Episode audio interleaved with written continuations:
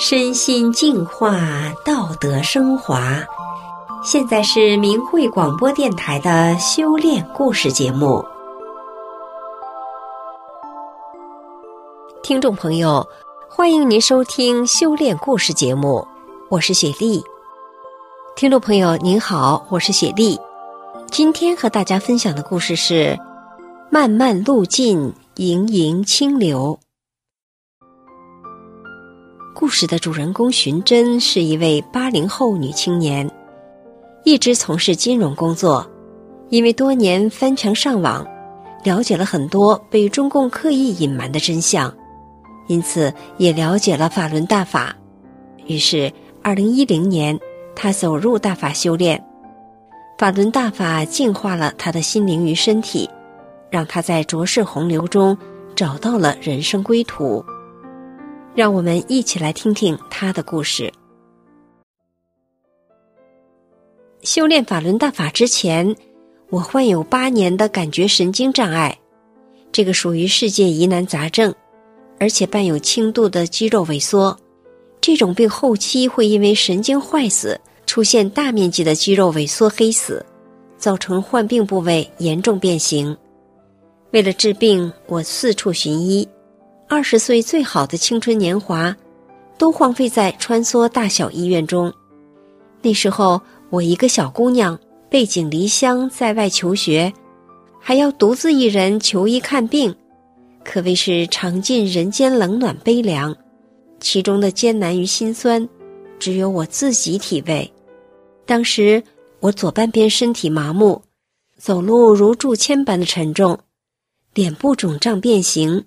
头疼并长期失眠，自患病起，我从未穿过凉鞋裙子，没吃过任何冷饮，连刷牙都必须用热水，还有其他的病，全身几乎没有好的零件。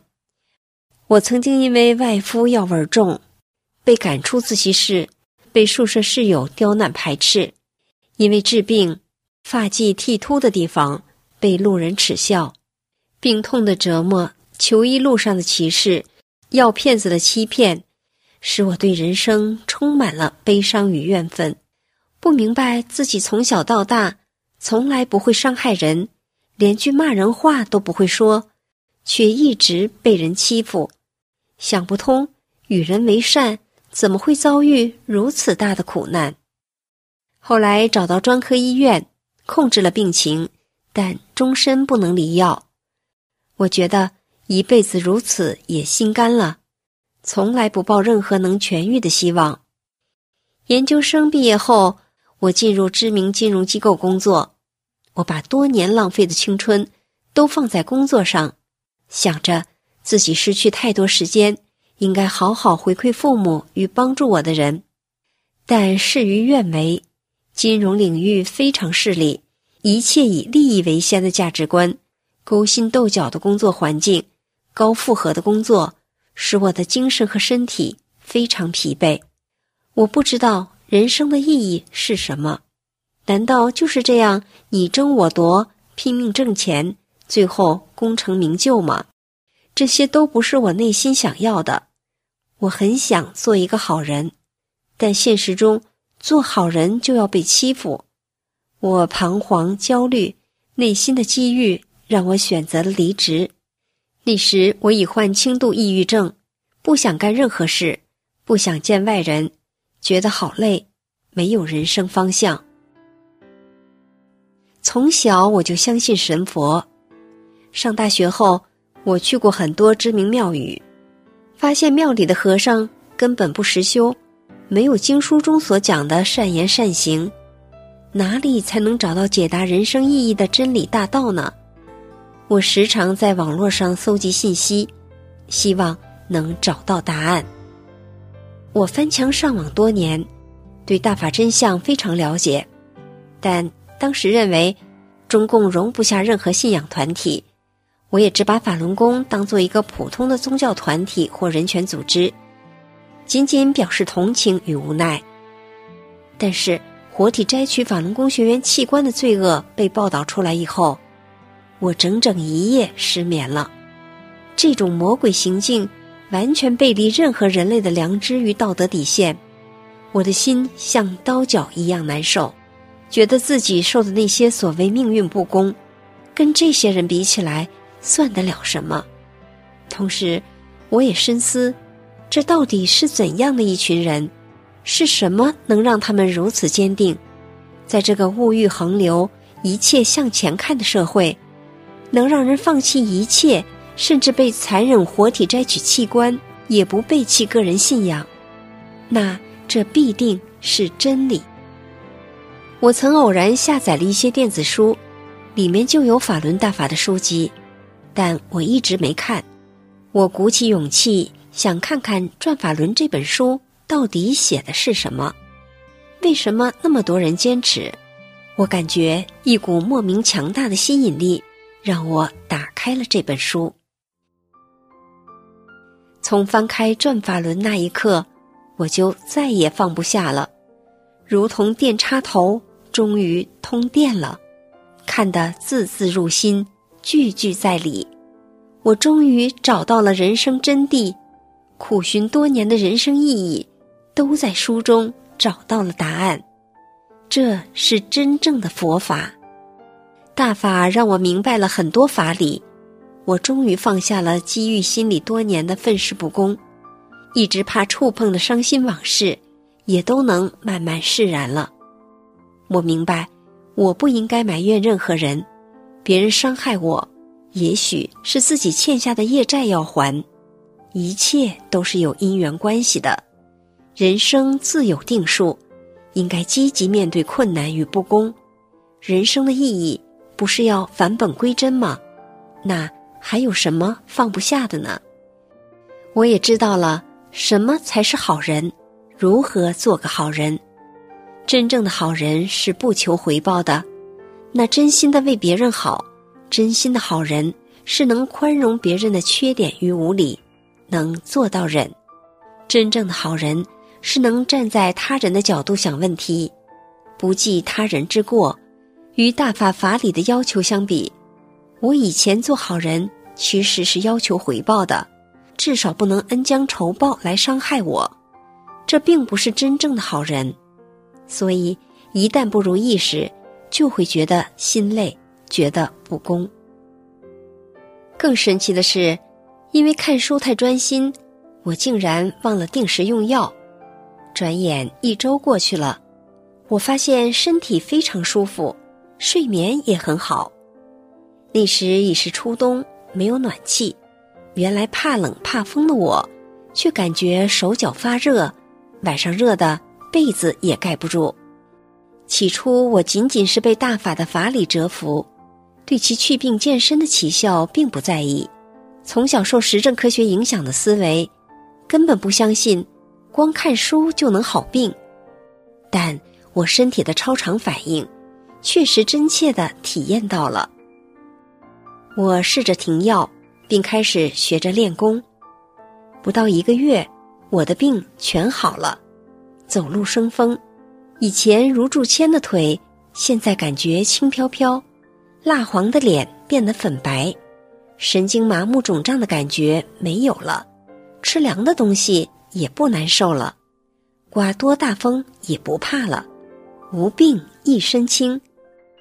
对于长期被病魔折磨的我来说，简直是天方夜谭，还不花一分钱，想也不敢想。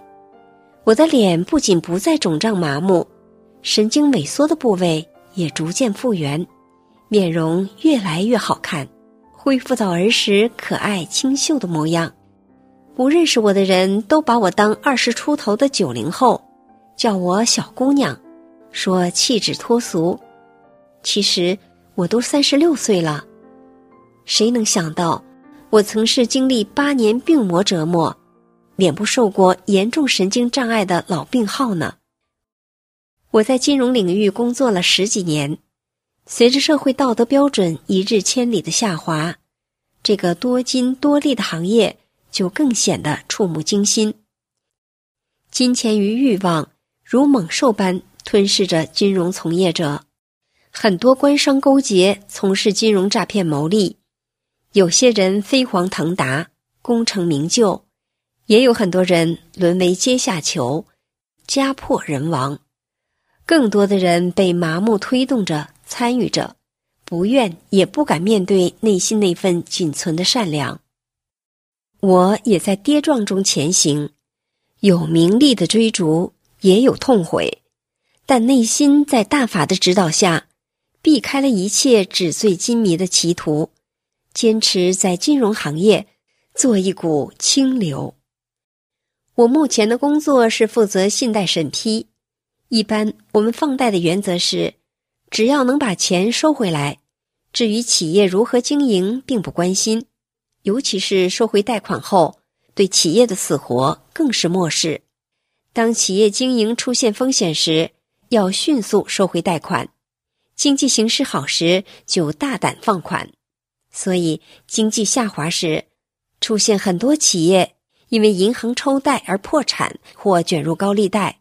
造成银企关系紧张，我在工作中就面临很多这样的问题。作为一个审批人员，一定要保证贷款资金的安全，这是我的本职工作。但另一方面，如何处理银行和企业的关系就很棘手。按通常做法，就是打压强制，但我是一名大法弟子，不能采取这种与人斗的处理方式。一定要站在他人的角度想问题，站在大局想问题。其实，在大陆经商环境很差，尤其是一些民企，利润少得可怜，税负高得吓人，能持续经营很不容易。因此，我就多多走访企业，与企业主沟通，了解他们真正的难处，理解他们的困境，结合自己的专业知识。及对产业链的了解，对企业经营管理提出一些建议。金融是服务于实体企业的，应该帮助企业良性经营，与企业是鱼与水的关系。但是，当今中共变异理念是一切以钱为先，宁要损人到底，也要夺利一分，分毫不让。有潜力的企业被逼死，不具有持续经营能力的不良企业。获得大量融资，最后金融机构也爆发大笔坏账，破坏了和谐的引起生态环境。大家都在无知中伤害别人，又伤害自己。我坚持，只要坚持大法的法理去做，做事先考虑别人，就会发现，其实逐利的金融行业也能与其他企业和谐共处。中共扭曲了我们中国几千年来的道德标准，善良被说成懦弱，单纯被说成傻，坚持原则被说成死板。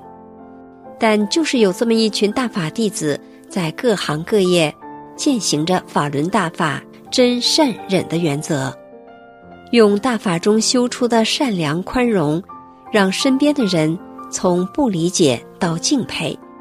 为这个物欲横流的社会带来道德复苏的希望。